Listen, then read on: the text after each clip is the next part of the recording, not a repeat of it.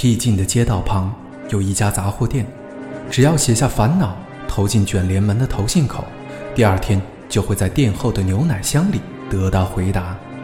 因男友身患绝症，年轻女孩静子在爱情与梦想间徘徊。克郎为了音乐梦想离家漂泊，却在现实生活中寸步难行。少年浩介面临家庭巨变，挣扎在亲情与未来的迷茫中。他们将困惑写成信，投进杂货店，随即奇妙的事情竟不断发生。生命中的一次偶然交汇，将如何演绎出截然不同的人生？欢迎收听《解忧杂货店》，日本推理小说天王东野圭吾作品，雪雁播讲。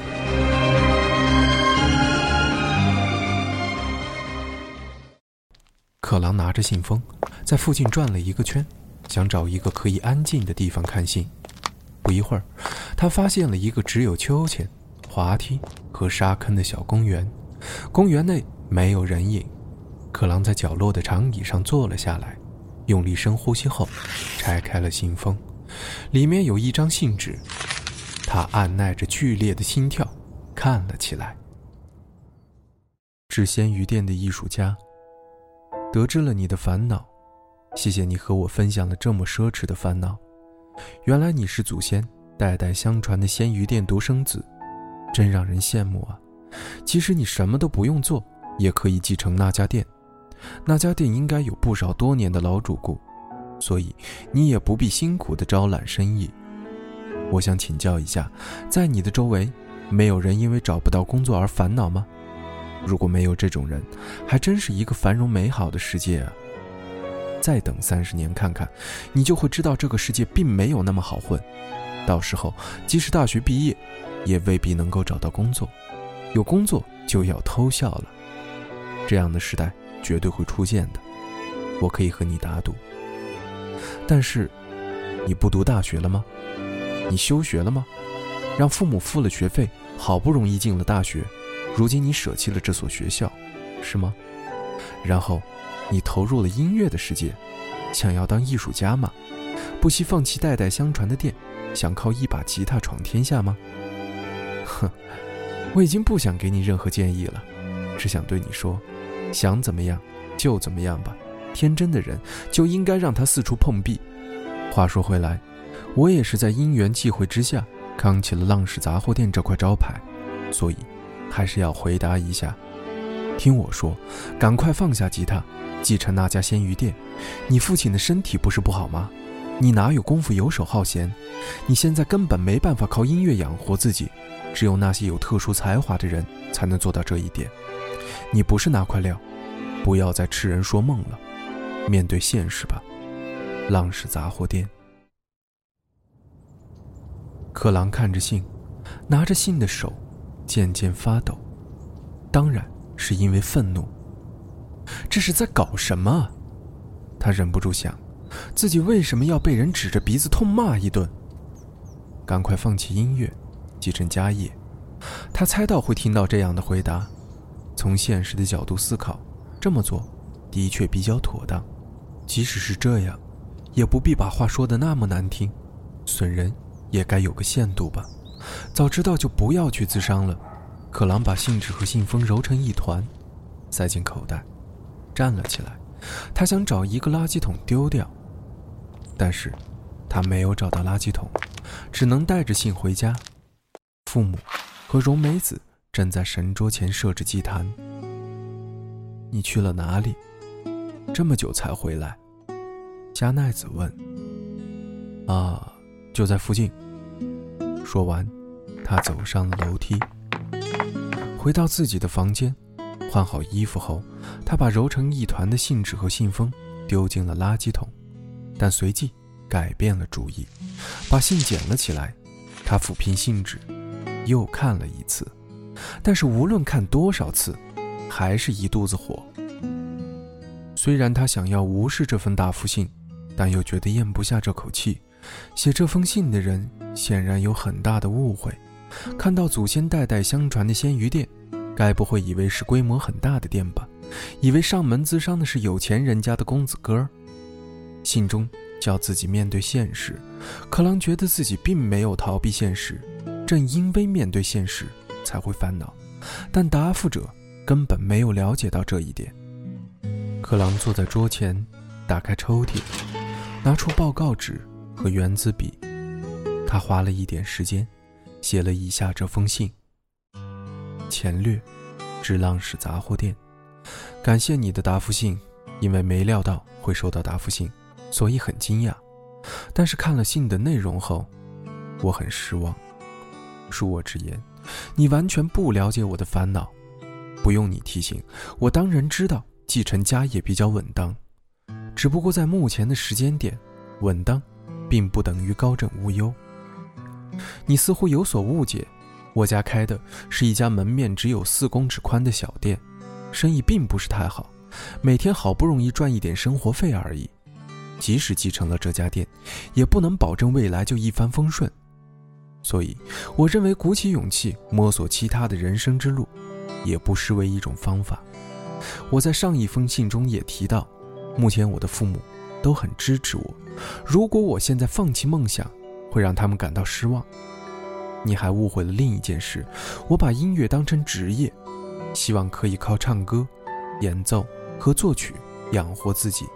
但是你似乎认为我只是把音乐当成兴趣，认为我在享受艺术的乐趣，所以才会说我把成为艺术家当成目标。关于这一点，我可以断然否定。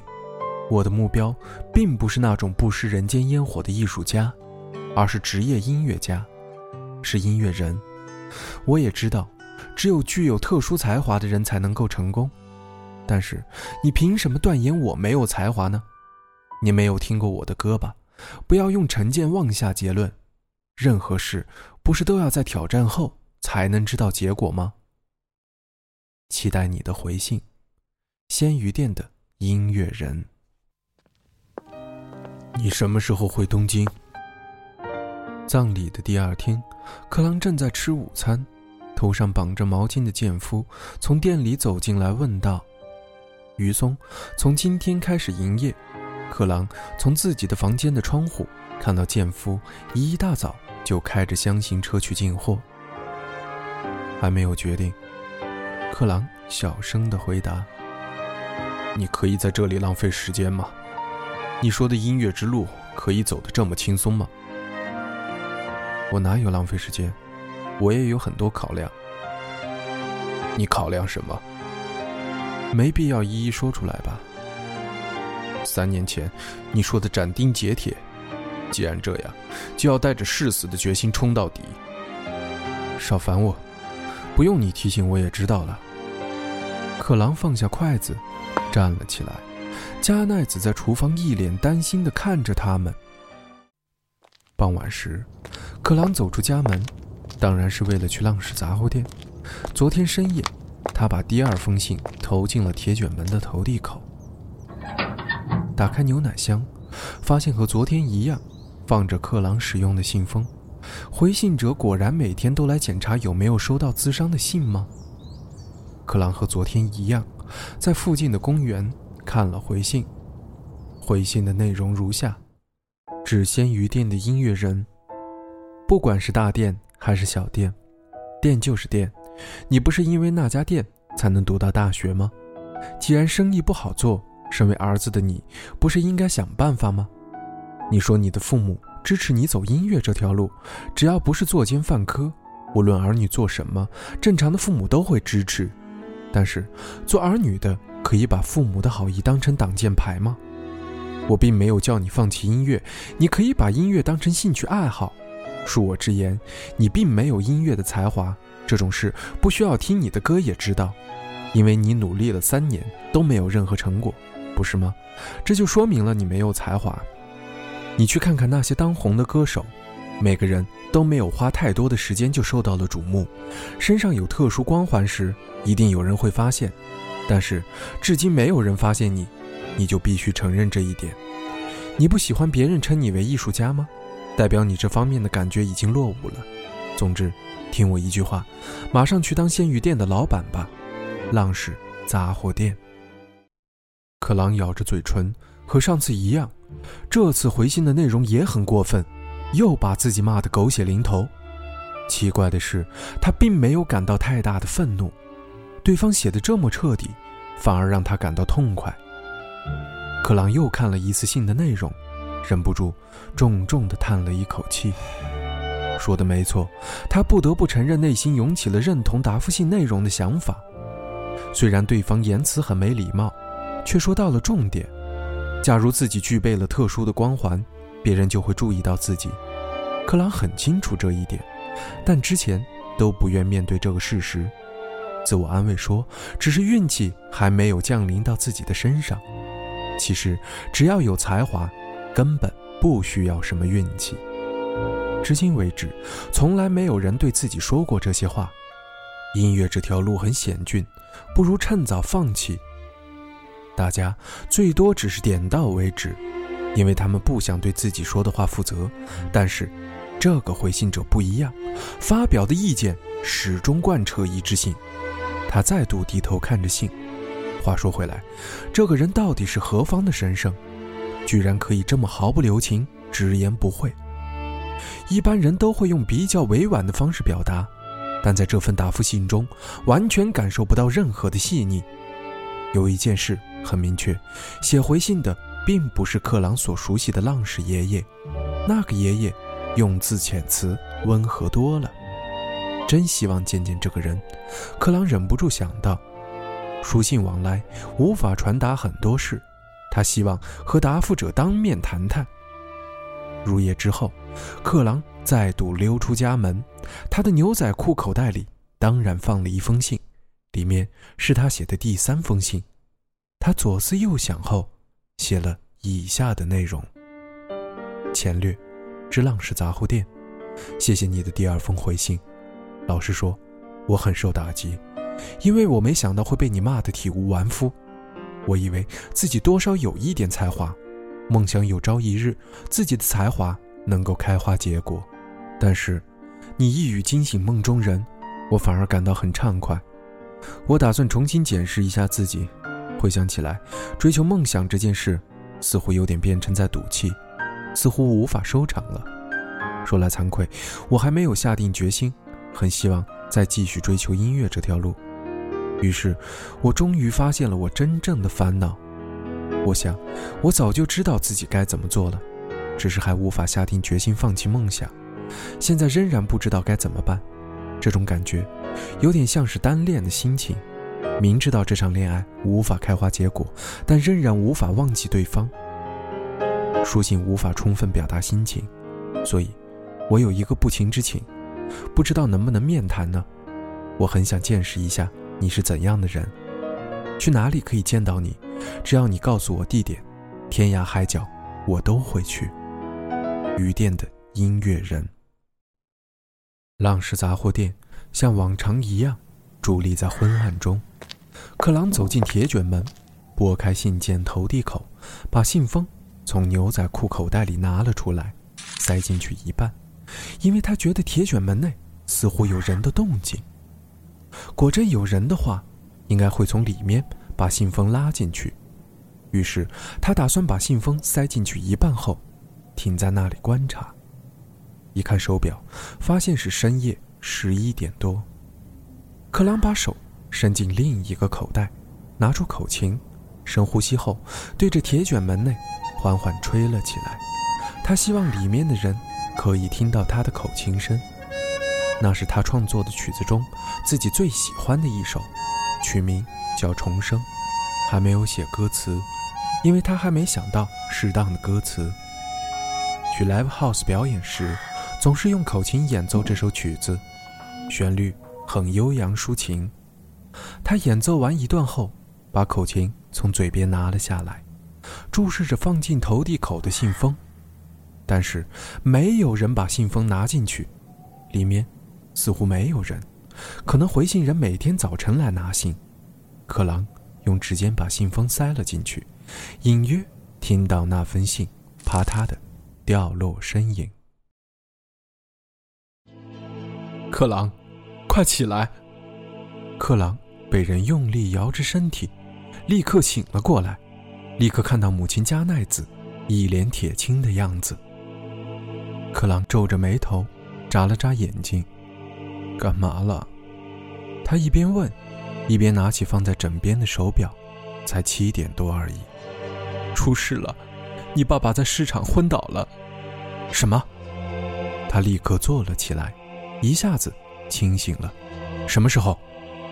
刚才，市场的人打电话来，现在已经送去医院了。克朗立刻跳下床，伸手拿起挂在椅背上的牛仔裤。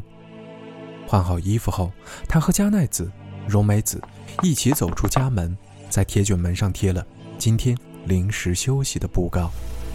拦了出租车后，立刻赶到医院。在鱼市场当主管的中年男子，在医院等他们。他似乎认识加奈子。他在搬货时突然觉得不舒服，所以立刻叫了救护车。男子向他们说明情况：“是吗？给你们添麻烦了，接下来就交给我们吧。你赶快回市场上去忙吧。”加奈子向他道谢。急救结束后。主治医生要向家属说明情况，克朗和荣美子也一起听医生的报告。总之就是过劳对心脏造成了负担。最近有什么事让他太疲劳吗？一头白发、看起来风度翩翩的医生用平静的语气问。加奈子告诉他，家中刚办完丧事。医生了然于心的点点头。除了肉体的疲劳以外，也许在精神上也持续紧张。他的心脏目前并不会有太大的变化，但还是要多小心。建议他可以定期来做检查。我会叫他这么做的。加奈子回答。医生说可以探病。他们立刻去了病房。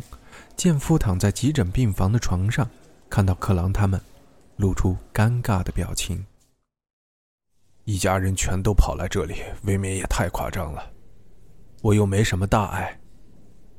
虽然他在逞强，但说话的声音没什么精神，还是不应该这么早就开店，多休息两三天比较好。听到加奈子这么说，建夫面有难色的摇摇头：“这怎么行呢？我没问题。如果我们不开门营业，客人会很不方便，有人期待买我们店里的鱼。但如果累坏了身体，不是赔了夫人又折兵吗？”我不是说了吗？我的身体没有大碍。爸，你不要太勉强。克朗说：“如果你非要开店，我可以帮忙啊。”其他三个人全都看着克朗的脸，每个人的眼睛中都带着惊讶之色。短暂的沉默后，建夫不以为然地说：“你在说什么？你连鱼都不会杀，能做什么？那可不见得。你忘了吗？”读高中之前，我每年夏天都在店里帮忙。那只是玩票性质。但是，克朗没有继续说下去，因为剑夫从毛毯下伸出手，制止儿子继续说下去。你的音乐怎么办？我在想，是不是该放弃？你说什么？剑夫的嘴都歪了。你要逃避吗？不是。只是觉得我继承鲜鱼店比较好，剑夫咂了一下嘴。三年前，你说的那么斩钉截铁，结果就是这样吗？老实说，我无意让你继承鲜鱼店。克朗惊讶地看着父亲的脸。老公，加奈子也担心地叫着他。如果你无论如何都想继承鲜鱼店，当然，就另当别论。但你现在不是这样。以你目前的心情，即使继承了鲜鱼店，也不可能把生意做得有声有色。几年之后，你又会想，早知道就应该走音乐那条路。不可能，当然可能。我很清楚，到时候你就会找很多的借口，说是因为爸爸病倒了，在无可奈何之下继承了这家店，为这家店牺牲了自己的梦想。全都怪罪别人，自己不负任何责任。老公，你话说的太重了。你闭嘴！怎么样，没话可说了吧？如果你有意见就说。啊克朗抿着嘴，瞪着剑夫：“为家庭着想错了吗？”剑夫用鼻子哼了一声：“等你有成就之后，才有资格说这种话。你走音乐这条路，有什么成就吗？还没有吧？既然你当初无视父母的劝阻，想要投入一件事，就应该留下一点成就。如果做不到，以为自己经营鲜鱼店没有问题，简直太瞧不起人了。”剑夫一口气说完后，露出痛苦的表情，按着胸口：“老公。”加奈子叫着他：“你还好吗？荣美子，快去叫医生。”不用担心，没什么大碍。喂，克朗，你给我听好了。剑夫躺在病床上，露出严肃的眼神。我和于松都不至于脆弱到需要你来帮忙，所以你不必想太多。再拼命努力一次，再去东京打一仗。即使到时候打了败仗也无所谓，一定要留下自己的足迹，在做到这一点之前别回来，听到了吗？克朗无言以对，只能保持沉默。听到了没有？剑夫用强烈的语气确认。听到了，克朗小声的回答。一言为定啊，这是男人和男人之间的约定。克朗。听了父亲的话，深深的点头。欲知后事如何，我们下集再见。